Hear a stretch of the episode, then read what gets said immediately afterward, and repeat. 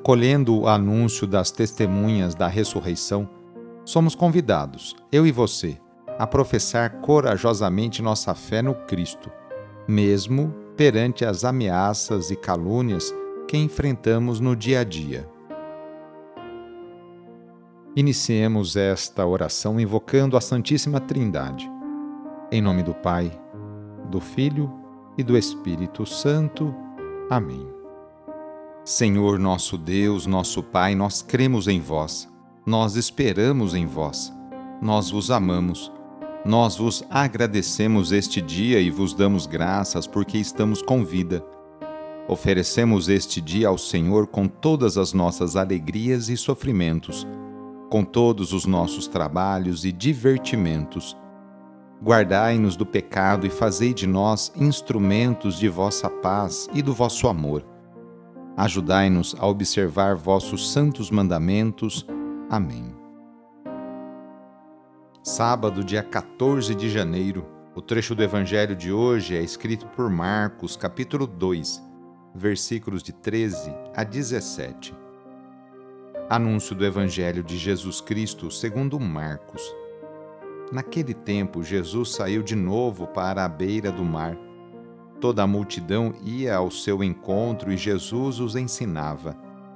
Enquanto passava, Jesus viu Levi, o filho de Alfeu, sentado na coletoria de impostos e disse-lhe: Segue-me. Levi se levantou e o seguiu.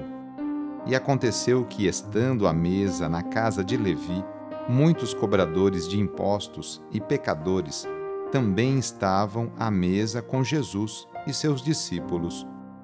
Com efeito, eram muitos os que o seguiam. Alguns doutores da lei, que eram fariseus, viram que Jesus estava comendo com pecadores e cobradores de impostos. Então eles perguntaram aos discípulos: Por que ele come com os cobradores de impostos e pecadores?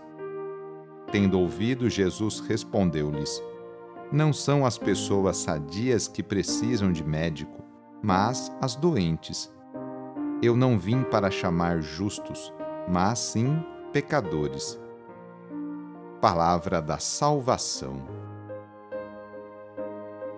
Levi, embora de origem judaica, pela sua profissão, cobrador de impostos, é considerado um descrente sem lei, praticamente um pagão.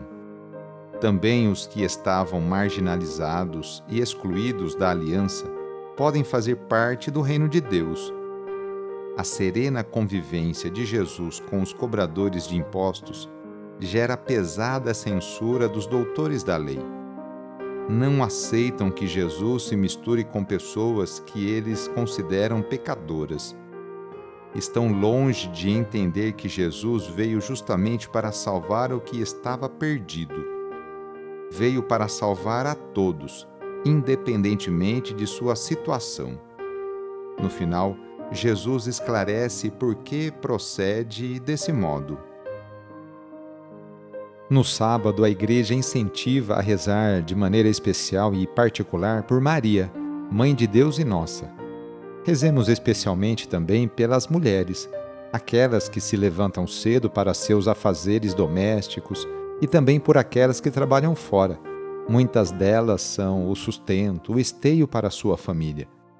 Lembremos de todas as mulheres grávidas que passam por esta experiência bonita. Rezemos por aquelas que querem engravidar e ser mãe, e também pelas mulheres e famílias que estão esperando a adoção de uma criança.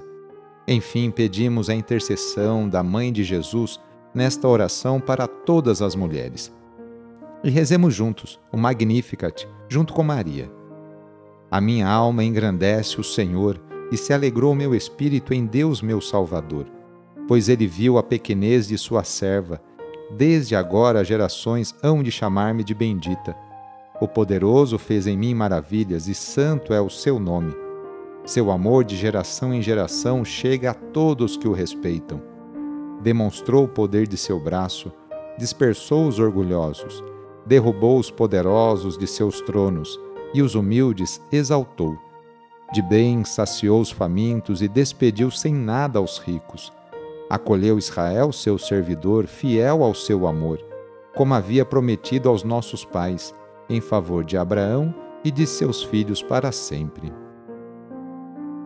Vamos receber sobre nós neste sábado a bênção de Deus para termos um ótimo final de semana. A nossa proteção está no nome do Senhor, que fez o céu e a terra.